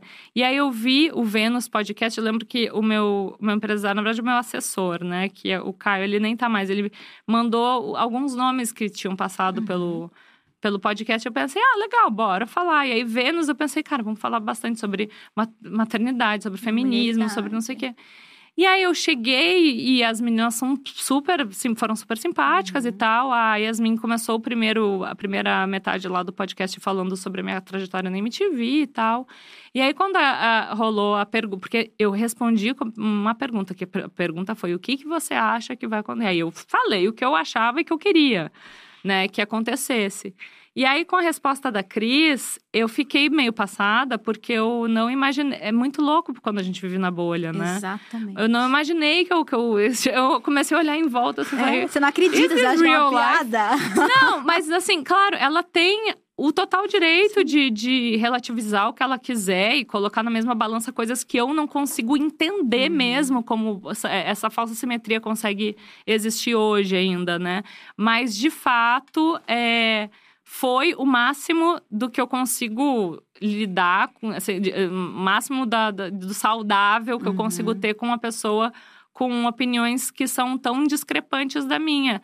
É, ela, no final, a gente até meio que deu ali o. Meio não, a gente deu super o dedinho, porque é isso, assim, não somos. Muitas vezes a gente tem que entender que não somos um contra o outro. Uhum. Somos nós dois contra o problema. Então, eu, eu acredito, de verdade, que muita gente que votou no Bolsonaro no primeiro turno por um antipetismo surreal. Que, que a gente quer a mesma coisa, a gente quer que tenha emprego para os nossos filhos, que tenha uma, a- água, recursos limpos, enfim, que, Educação, saúde. Educação, saúde, cultura também, Uhum. né? Eu falei para elas, cara, a gente trabalha com cultura. A gente tinha um ministro que era o Gilberto Gil, hoje a gente não tem mais nenhum Ministério da Cultura, Uhum. né? Então, é, eu não sabia. E a pergunta que eu acho que pegou um pouco mal, que é tipo, nossa, perguntou até se ela se vacinou. O meu choque foi tamanho que a primeira coisa que eu pensei foi: fudeu, eu estou pela primeira vez fora de casa sem máscara. E eu não sei mesmo, porque eu me Você senti perguntou de um lugar de preocupação. de preocupação. real. Eu fiquei assim, será que eu vou levar Covid pra casa? Porque eu tava. Eu, Uhum. eu, eu entrei na paranoia nível, não vou pegar elevador. Uhum. Eu fiquei muito, muito fechada também. Eu acho que todo mundo, né, que viveu essa Passou por primeira. uma dificuldade. Não, e, e eu- e as grávidas da primeira geração, eu pari no primeiro pico da onda, assim, o hospital colapsado, e a gente não sabia o que, que o vírus causava pra criança Uhum. ou pra gestante. Enfim, eu já não tava mais grávida, mas eu tava, tinha muito, ainda tenho, né? Muito medo de, de passar qualquer doença, né, pro meu filho. Ai, filho doente em casa, gente, vocês não têm noção. Então, é, é, eu vi, veio disso, né? Tipo, o quê? Você É. está relativizando o, bo- o bolsonarismo? Você não se vacinou? Não, acho que tem não muito foi bolsa- uma piada, né? Não foi Não pra, foi, pra foi tipo- lacrar rapidinho. Foi tipo, eu estou entre pessoas vacinadas, certo? Certo. Vamos partir desse princípio. E aí começou a construção de, uma, de um diálogo ali que teve sim momentos mais de, de maior Uhum. Mas até hoje, eu acho que foi um, um episódio saudável. Tem um monte de gente que diz que eu fui jantada pela Cris. Uhum. É, é, enfim, que a Cris me deu uma aula. Tem muita gente que entende a, a minha perplexidade. Fizeram até memes do tum, tipo uma tela azul quando ela começa a falar, que eu não estava de fato esperando. É, eu, eu acho que eu, eu curti ou repostei um tela azul, porque de fato ela, ela sabe que eu tive uma tela azul Uhum. ali, mas a gente saiu de lá, fez a foto e tal, e eu continuo tendo um respeito ah, pela comunicadora e pela coragem dela, até, sabe? Uhum. O, o posicionamento político dela e o meu é absolutamente opostos, porque eu Uhum. acho que o. Né, a co- a corrupção, a roubalheiro, não sei o quê, e coisas que falam sobre a vida, a morte, o racismo, a homofobia, a misoginia que a gente tá, né, Uhum. Ontem, depois desse episódio com a Vera, a gente vê o quão profundo isso é. E eu vi uma fala ontem na Globo News da Natuzaneri que eu, eu peguei a fala meio pela metade, eu não sei se, é uma, se ela estava lendo uma carta da Vera ou se era uma fala dela mesmo. Depois eu vou atrás disso. Que ela fala, né, que hoje no Brasil. Sempre foi difícil ser mulher. Mas hoje, ser mulher no Brasil e jornalista é uma missão, assim, é- é muito difícil ser hostilizada na rua com os filhos, prestando esse serviço ali de linha de frente, né? O pessoal, os jornalistas tentando levar a informação correta no meio desse lamaçal de mentira e de fake news que a gente vive hoje, de, de, eh, falta, de desinformação mesmo. Então, é, é, tem ali o ranking né, dos cinco jornalistas mais hostilizados no Brasi- do Brasil e quatro são mulheres. É, tem a Miriam, cara, que. que ah, enfim, é, cada uma com a sua história pessoal, mulheres que estão lá sendo questionadas pelo valor do, do, do- do trabalho delas. Olha onde, onde incomoda. Tipo, você é uma mulher e você está ganhando bem. No final das contas, é sobre isso, sabe? É, também, além de muitas coisas mais profundas, que assim, só 25 anos de análise para todo esse povo aí, que obviamente nunca vão fazer, porque estão cobertos de razão e andam com a, dormem com a arma do lado da cama como se fosse um crucifixo, né? Estranho, né? É um impulso de morte, um impulso de. de é, a pulsão de morte, de tudo de que não. ódio, De ódio. guia a vida. E de tudo que não é, tudo que não está dentro da minha, da minha bolha de conforto, eu odeio repugno, tudo que me toca em algo desconfortável, que é o gay, é o, o pobre, o pobre uh, fazendo uh, a faculdade com meu filho, é a filha da babá indo para a babá indo para Disney com a filha.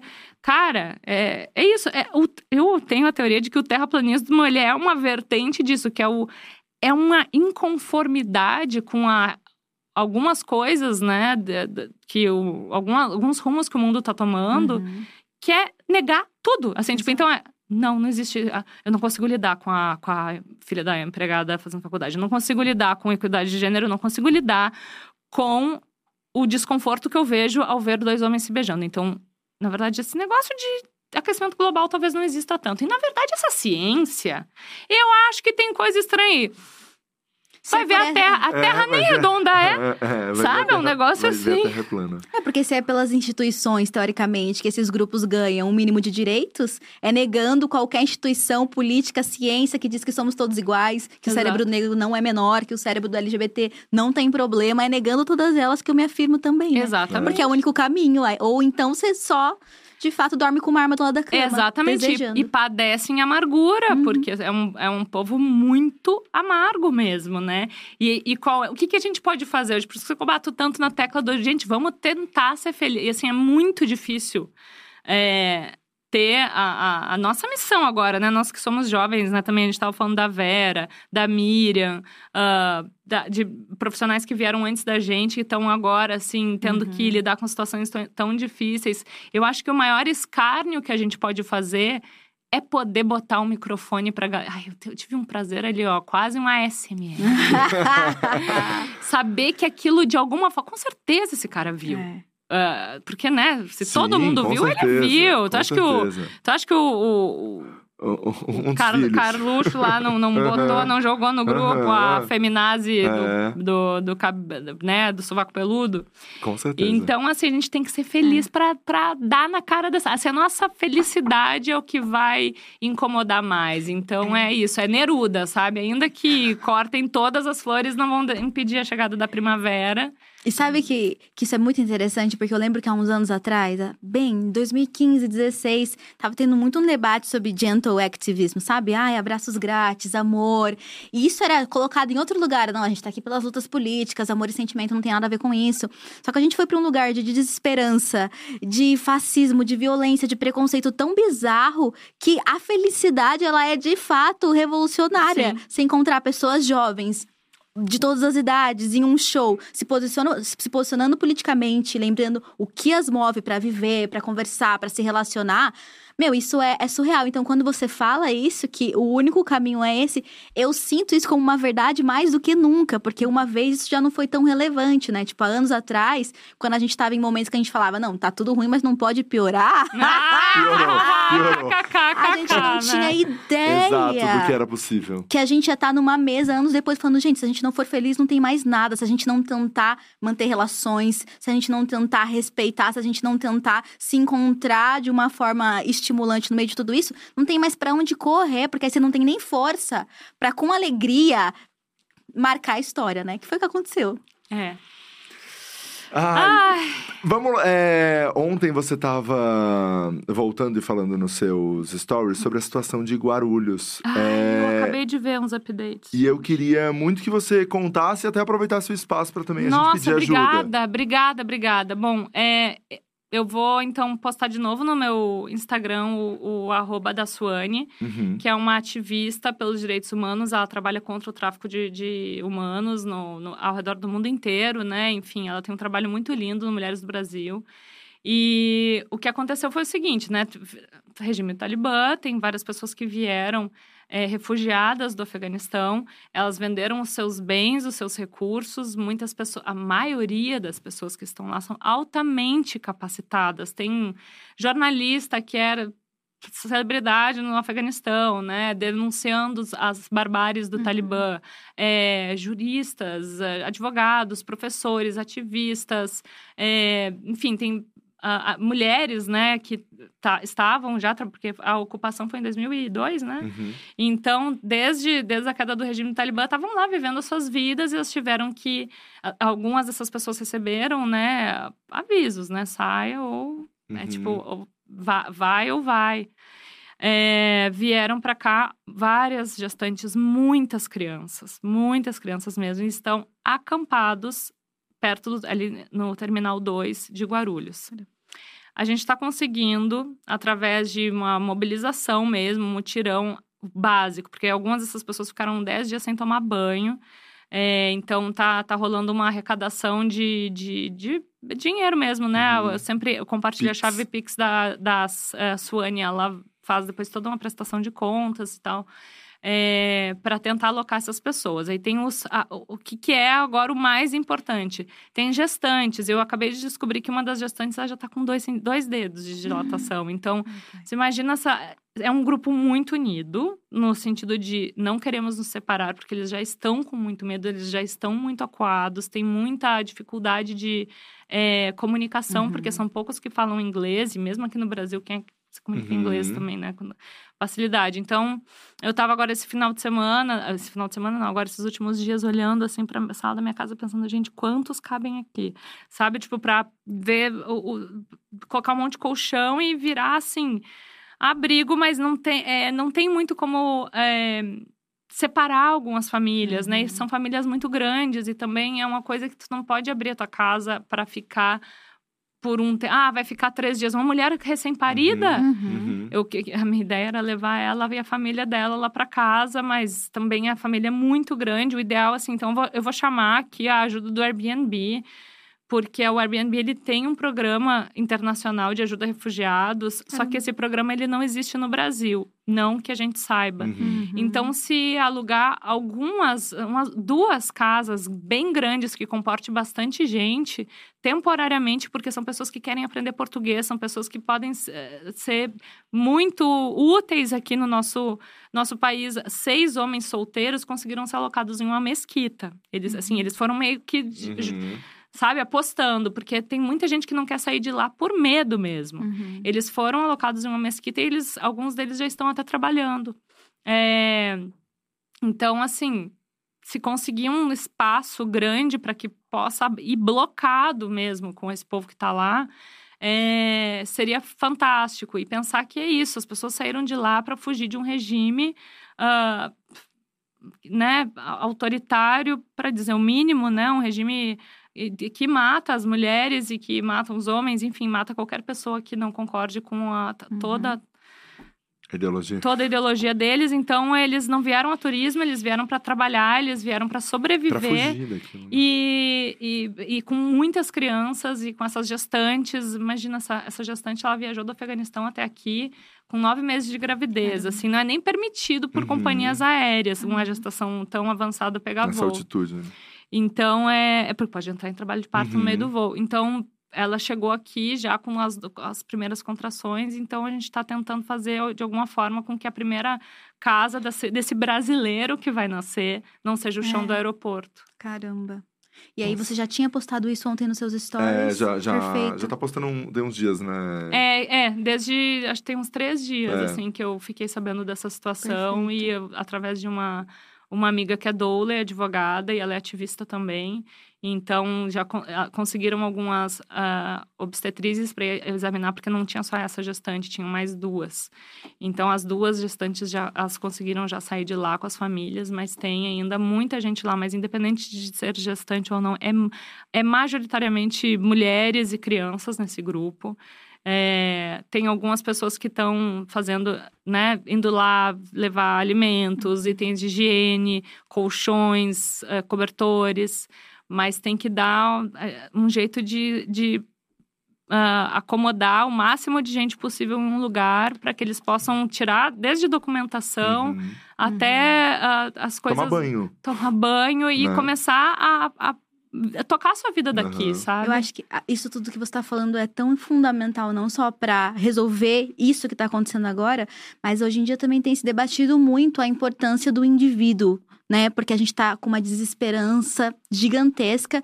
E o fato de você usar todo o teu conhecimento, todo o teu espaço e comunicar isso incansavelmente, se posicionar, mostra a importância que cada um de nós que tem acesso e que tem às vezes pessoas, coisa que talvez não existiria anos atrás, isso mostra o quanto a gente tem a capacidade de transformar real, porque é muito, quando a gente vê pelo menos, sei lá, as eleições de 2018, só fazendo um parênteses aqui, Muita gente ficou muito envolvida por esse sentimento, principalmente porque foi junto às eleições, a morte da Marielle. Nossa. Então, o baque que veio depois disso é o que, que a gente faz sozinho. Se aconteceu o que aconteceu com a Marielle, se a Marielle foi assassinada, o que, a gente faz sozinho? Então, eu acho que essa conversa toda, meu, ela é um, um, uma injeção de esperança e força que muita gente, e eu também estava precisando, porque a gente consegue ficar muito assustado. E você não arreda o pé você usa não, todos os seus ontem, espaços para comunicar. Eu, quando eu vi, Isso assim, é muito importante. achei incrível. Ai, é, de muito. verdade, assim, porque é de uma responsabilidade, é. e até você falando e pedindo ali, eu vi que você marcou o Airbnb pedindo, porque o aeroporto de Guarulhos vai fazer alguma coisa, mas vai levar tempo, né, para uhum. conseguir criar esse espaço para poder minimamente receber essas pessoas. Então elas estão lá 10 dias sem tomar banho. Assim. Não, mas agora mais de 10 dias, assim. Caramba. E aí é muito louco na nossa cabeça pensar assim, cara, eu moro ali perto do, do Minhocão e é muito triste, assim. É, enfim, são cenas que eu, é, de verdade a gente tenta se anestesiar pra gente, pra gente, pra é. gente conseguir dormir. A quantidade de famílias que estão morando lá é naquela situação é. é. desesperadora, com uhum. também criança pequena, gestantes, famílias inteiras que tiveram, que, que passaram a viver em situação de rua nesses últimos anos e principalmente depois da pandemia, né? A gente voltou pro mapa da fome, as pessoas elas estão com fome, e a fome é urgente. E aí, por que que toca também? Por que, que acho que me tocou tanto, né? Beleza, tem as ONGs que eu ajudo, eu faço uh, o que eu o que tá no meu no meu braço, onde meu braço alcança, para poder ajudar quem está vivendo aqui no Brasil. É, inclusive, sigam o padre Júlio Lancelotti, que faz uma, uhum. um trabalho fantástico, fantástico, com moradores de rua. Mas o, o, que eu pensei muito foi também foi depois de uma conversa que eu tive com um, um Uber que estava eu perguntei para ele, eu falei, você. Porque eu tava, tava pensando em hospedar na minha casa, né? Você hospedaria uma, um grupo de nove afegãos na sua casa para que são, que são pessoas que não têm onde ficar, não tem como tomar banho, não tem o que comer e tal. Ah, não sei, porque minha casa é pequena e tal, não sei o que, mas se eu tivesse espaço, eu, eu abri. Depois eu perguntei pra ele em quem ele votar. Quem que vocês acham? se eu tivesse espaço, eu, eu, eu, teria, eu daria sim. É, aí, é, aí né, eu falei, é porque a gente pensa, ai, Afeganistão, muita gente tem medo, né, do Afeganistão. Uhum. Mas é. pensa que se fosse a gente fugindo de um, um regime como o Talibã aqui no Brasil e fosse para o Texas, Será que não vão ter medo desse grupo Iriam de brasileiros? Uhum. Eles assistiram turistas. É, exatamente. Uhum. Então, assim, é muito tu tentar ex exercitar a empatia no, no máximo nível, porque é uma, tem uma barreira linguística, religiosa. Eu sei, conheço muito pouco sobre a religião, então eu já estava pensando até o que, que eu vou servir para eles comerem, uhum. sabe? Então, acabou que não foi, tá? Ninguém lá para casa, mas eu tô tentando mobilizar através de mas outras... É, o que você tá fazendo é, é isso. Você tá é usando uma força é. Que é sua e é o que você pode manejar ali de recursos, e você está conseguindo direcionar junto com marcando, incentivando, enfim, empresas e dando é, voz, voz não, né? Mas dando mais espaço e, e, ecoando vozes de pessoas que já estão envolvidas e lutando por isso há muito tempo. Eu acho que esse, essa conversa inteira ela mostra o papel dos comunicadores atuais nesse momento que a gente está é. vivendo. Se você não pode fazer, não pode colocar na sua casa, se você sente que não, não depende de você, a gente consegue comunicar, a gente consegue direcionar esse desejo que tá todo mundo de fazer alguma coisa. As pessoas querem fazer, só que é tanta coisa acontecendo ao mesmo tempo que às vezes a gente simplesmente não sabe por onde começar ou o que fazer. E você já direcionou, Airbnb, Vamos deixar esse, uhum. esse pedido é. aqui, né? É. Por e favor. Posso só deixar claro. o Instagram Pelo da Suane? De é S-W-A-N-Y, Suane Zenobini. Ela tá o tempo todo lá agora em Guarulhos. Ela tá fazendo um trabalho incansável e de fiscalização também lá com alguns órgãos que trabalham no, no aeroporto. E então, assim, sigam ela. Ela tem, a, tem a, a, alguns, né, alguns posts de destaque ali de como ajudar Porque é isso, gente. Entrar em trabalho de parto no, no aeroporto de No Guarulhos. chão do aeroporto. Né? E se pode. Ai, porque são afegãos. Não, tem um brasileirinho vindo aí, alguns brasileirinhos vindo, porque essas, essas crianças elas estão com visto humanitário, essas pessoas todas, né, estão com Uhum. visto humanitário e muito provavelmente vão virar cidadãos brasileiros. Então é isso, né? Planeta é um só. Exatamente. É isso, vamos entrar no nosso bloquinho da fofoca? A gente já vai lá pra É, a outra gente energia. vai. A gente vai pra outra energia. Tite, no final, a gente sempre tem um bloquinho da fofoca e a gente fala amenidades. Ah, é, é pra- bom, pra- É, vai, vai do pra gente- afegãos refugiados. É, Mas é um, exato. quer um exemplo mais claro do Brasil que a gente vive do que Exatamente. tudo que tá acontecendo aqui? Mas é isso, dá, ver um discurso no- horroroso. é, Ah, esse gatinho aqui tá muito fofo no celular. A gente precisa, né? É, é nosso exato. Exato. ansiolítico. Então a gente fala só amenidades, só coisas completamente irrelevantes é, que a gente gostaria de saber dos nossos convidados. Ah. E a primeira delas é se você entraria no BBB. Ai, me perguntam isso direto. Bom, eu não entra, eu não consigo nem pensar, assim, tipo, ai, você iria pra Marte. Não, agora, nesse momento, eu sou contratada da Globo e não, não, né, não dá, mas e também nesse momento eu fico cinco dias longe do meu filho, eu entro em desespero absoluto. Então não, não iria por esse motivo. É, eu- mas eu participaria de reality shows, sim, mas reality shows talvez um pouco mais específicos, sabe? Legal. O... Uma sobrevivência? Então, deixa eu falar. o meu namorado deu vontade de morder isso aqui. Eu sou obcecada no Largados e Pelados, né? E Sobreviver Casos lá do Multishow também. Eu adoro programas de sobrevivência. Eu seria a pessoa que desistiria na van, assim, tipo, ai, o ar-condicionado não tá na temperatura ideal. Tô brincando, não. Eu, tô- eu, eu- assim, zero. É, todo mundo que me conhece fala que no apocalipse, assim, você é a primeira a ser deixada pra trás. Eu falo, não, gente, eu só faço um. eu- Eu sei doular, tá? eu aprendo a fa- fazer parto, vocês vão precisar de mim, eu sou Exato. é- Você tem educadora. conhecimento pop, você pode reconstruir a cultura pop depois do apocalipse. Não, eu cuido das crianças, eu tô estudando disciplina positiva, sei lá, me ajudem com isso, assim. Né? Comunicação não violenta, só com crianças. Certíssima. Adulto, Então, é, alguns adultos não tem, não tem como mesmo. Mas pro BBB, eu não iria. Pra algum programa de, de reality mais específico, eu iria. E o meu namorado, ele se inscreveu duas vezes. Pro Largados e Pelados. E aí, agora, ele tava pescando, porque ele faz fly fishing, ele cozinha, faz um monte de coisa. Ele é bem da natureza. Mas ele tava falando com o parceiro de pesca dele. E aí, ele falou, gente, o nome dele é Gentil. Gentil Nascimento, um beijo, meu amor, te amo. É... O que, que você vai levar pro Largados e Pelados? Uma bombinha de asma e um lençol elétrico, porque chega tipo 5 da manhã ele fica. Ai meu Deus do céu, tá muito frio, tá muito frio. Tipo, num, com cinco edredons em cima. Aham. Vai pro Largados. Cal- Com certeza, vai pro Largados e O Pelados. importante é sonhar, né, com as possibilidades. Mas ia ser o máximo ver aquela bundinha borrada na TV. E teve o Largados e Pelados Casal, né? Vocês Isso aí, podiam estar sim. juntinhos. Não, é no, no Multishow tem o Se Sobreviver É. Nossa, gente, é, com certeza a gente não Ai, ia Não ia sobreviver. Queria ver essa nova faceta de Titi Miller. A próxima, Titi, é você manda nude? Eu já mandei nude. Mas assim, sabe que eu fui. Eu tive o meu celular roubado no. ce- Ai, foi super noticiado isso e tal. Inclusive, foi muito engraçado. A gente não pode nem ser, ser assaltado dentro de um táxi. Que, ah, agora pega pra adotar esse ladrão que roubou teu celular. É, tudo- exatamente sobre isso que a gente tá falando. Porque, na verdade, eu fui fazer um alerta que eu tava dentro do táxi e o ta- a taxista não tava usando a máscara. E aí eu pedi pra ela colocar, ela não tinha, fiquei com o vidro aberto.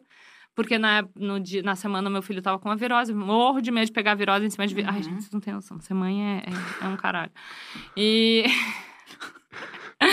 e eu, meu Deus do céu. E aí eu tava com o meu celular aberto e eu tava fazendo um pix. Nossa. E aí passou um cara de bicicleta e ele meio. de- ele deu meio que um. Porque a reação que eu tive foi puxar o celular de Uhum. volta. Aí ele deu um peteleco meio assim, ele deu meio que um. Sabe, no meu, no meu queixo e levou o meu celular com a tela aberta. Nossa. Eu pensei, gente, tá. Esse cara, ele, o, o, a bloqueio, ele vai, vai bloquear a tela. Ele não vai conseguir acessar minha conta, porque a conta é mais complicada. Já vou agora avisar minha gerente. Mas e os nude de grávida, que não é nem nude, assim, de tipo. Gatinha, Aham. que eu tô mandando. É assim, ó. Todas as posturas erradas pra ver um, um peito muito maior que o outro, porque eu fiquei lactando uh, três meses de am- amamentando num peito só, então era tipo um silicone e um peito só. meio que pra fazer as fotos de registro, tipo, meu Aham, corpo tá assim corpo. agora e tal. De calcinha, assim, tipo, o mamilo vai escurecendo. assim, os nu- nudes que eu não gostaria que vazasse, sabe? Que não entendi. entendi Mas é aí eu fiquei pensando assim, a sociedade mudou um pouco, né? Então acho que os portais de fofoca e tal, Não eles iam vão. ter tanta empatia com essa pobre dessa mulher que tá ali na frente do espelho de pijama, que não vão ficar. E assim, pra site pornográfico, ele não ia com certeza. Os pensamentos, né? Depois do roubo. Aí eu pensei, ai, tá, tudo bem, deixa eu bloquear aqui. Aí ficou o alerta de um golpe, que na verdade é o golpe, golpe do desbloqueio da tela, que começaram a me ligar do número da Irlanda, falando. "Ah, encontramos um aparelho vinculado a, seu, a esse número, porque eu já tava com outro aparelho outro, em outro chip, Hum. o chip em outro aparelho. Para receber a localização, digite o número do seu desbloqueio de tela. Ah. Aí eu, ah, Ah. querida! Nossa, mas como Pra que eles cima de mim. Pra cima de. Mas como eles descobriram o seu novo número? Não é o mesmo. Não, é a- porque era o mesmo número, só mudou o chip, É um, é, uma- é um esquema de é. hack que depois, quando eu postei, eu recebi várias DMs de amigas falando: aconteceu comigo também. Meu Deus. Aconteceu comigo também, não sei o quê. Des- desativa o Find My iPhone, porque eles não estão conseguindo vender o teu telefone ou usar sei lá o quê. Então, eles vão ficar te extorquindo e vão ter acesso a, às vezes, coisas tuas e tu, que é uma pessoa pública, pelo amor É de Deus. tipo, apague tudo. Desativa o Find My iPhone. Eu falei, tá bom, já fiz isso, beijo. Foi aparelho. E é isso, pelo menos protegida com os nudes de grávida. E Ah, eu super adotaria sim esse cara que me. Aliás, eu estou refugiando ele na minha casa também. Ah, vamos tomar no cu. Ai, A gente ficou o programa inteiro não falando cu, eu mandei tomar no cu agora. eu- Ah, mas parte, expressão popular, É que a gente vai isso. mudar em breve. É isso. A próxima é a sua diva pop preferida. Ai, eu posso. Assim, não. não- Eu tô com várias divas pop do momento. Eu acabei de tatuar a Alanis, Free But Focus. Ah, não, amei. diva pop. Mas eu acho que Madonna é atemporal e a Madonna, ela tá. Ela, cada né, década ela quebra um tabu a mais, assim. Então, ela com a. Ela sendo uma mulher da idade dela, se colocando do jeito que ela se coloca, tá sendo muito importante Uhum. pra. Pra eu acho que, né, a gente foi. A gente, a gente cresceu vendo a Madonna sempre romper muitos tabus, e esse é só mais um deles, assim, a minha diva pop. E é a que eu mais escuto, de fato. Justíssimo. O Bad Time Stories eu acho que é um dos meus discos favoritos da vida. Justíssimo. Tá ali com o Diva Depressão, então. Exato. É, o, é, o item fútil, essa é a última. O item fútil mais caro que você já comprou.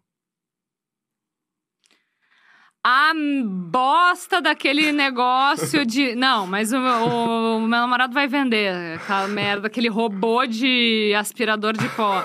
Olha aqui, ó. Eu sei que mentira. agora eu vou receber hate. Agora eu vou receber hate. Agora o assunto é sério. Agora o assunto é sério, porque tem os, os, o- o fandom do robô de aspirador. Ah, não, Dalié, não. Não, pior que eu fico Ah, na não. dúvida se ele é bom. Porque ele parece revolucionário, mas a minha casa é cheia de buracos. Não, não, esqueça, esqueça. Eu comprei esse Eu negócio caro. É, da air fryer, pô, fryer, aqui, ó, é- aqui é, aqui é fryer. Mas, é, né, a gente começou a ter várias necessidades na pandemia de gadgets, de limpeza de casa. Nossa, quem não tinha limpado o banheiro que precisou fazer tutorial de faxina? Mas, enfim. É, não foi meu caso, tá? Porque eu morei muito tempo com situações assim. Quando eu morava em Porto Alegre, numa semi-república. Oh! É, enfim, e aí. Ah, vai comprar o robô, vai comprar o robô. Meu namorado me enfiou na cabeça comprar a porra do robô. Comprei. E o negócio fica picando a cabeça nos brinquedos do meu filho, que é sempre um caos aquela sala, que assim, é tipo uma explosão de Lego com tudo que você pode imaginar. E eu, ai, tem um ódio desse robô. E aí a, a Miriam, que a Miriam que trabalha lá em casa é maravilhosa. A gente fica, a nós duas nutrindo ódio pelo robô juntas, assim. E ele andando pela casa como Não, ele nada. fica entalando nos. E aí o máximo que acontece é o Benjamin ficar apertando até ele semi-pifar. e aí ele entope de bolinha e tem uma caixa de areia no meu, na meio da minha casa também, de uma areia, mais, uma areia meio fake, assim, que é umas bolinhas de sagu. Ele fica engolindo esse negócio e tem uns troços. Vocês Aí estão matando falei- ele aos poucos. É, aí eu falei pro meu namorado: pega esse negócio, vende, enfia de onde você quiser, no seu orifício favorito. Tira esse negócio da minha casa, porque foi, de fato, acho que uma das compras mais caras e inúteis. Ai, obrigada pelo conselho. Mas eu posso dar um conselho de uma compra cara, mas uma cara muito satisfatória. Uma Hum. compra muito satisfatória. Ah. Não é uma publi. mas eu não vou falar marca, mas existem existe agora toda uma nova geração de mulheres que vai, de fato, desistir dos homens porque por causa da, do advento do sugador clitoriano. Ah, sim, é isso. É sobre. Investir em gadgets que valem a pena. É. Exatamente. Nos tempos atuais. É. Exatamente. Eu amei, Titi. Muitíssimo obrigado pela entrevista. Ah, eu amei incrível, também. Foi Passou incrível. voando. É, eu amei. Foi muito legal. Ai, foi tudo. Foi pop, foi militância. É, a gente... Foi esperança. a gente passou por muitos momentos dessa história. Eu fiquei muito feliz de te receber Obrigada, aqui. amado. A Dia Estúdio tá aberta pra você. Seja Ai, vamos! Adorei! Sério? Bora! Acho chique Fechou, isso. firmou. Mint- Muitíssimo obrigado também, Nathalie, por estar aqui hoje. Foi, foi Imagina. incrível. Gabi, tire mais folgas, querida. Começa assim, né? Eu cubro, eu cubro. Você que acompanhou aí, muitíssimo obrigado por ter acompanhado toda essa entrevista. A audiência foi crescendo sem parar até o final do programa. Muito obrigado. A gente está disponível em todas as plataformas de áudio, aqui no canal da Dia. Também tem um canal de cortes com os melhores momentos. E nas redes sociais, TikTok, Quai, Instagram. Instagram começou agora, inclusive. Então acompanha a gente. Até a semana que vem. Valeu, tchau. Tchau. Ai,